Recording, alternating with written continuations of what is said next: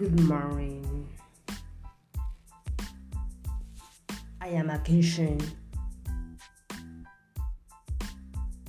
In this moment, this is being is a desirable because it is identical with beauty and beauty is loved because it is a being. We always post beauty when we are true to our own being. Always isn't going over to another earlier. Knowing ourselves, we are beauty. In self ignorance, we are ugly. Plotinus.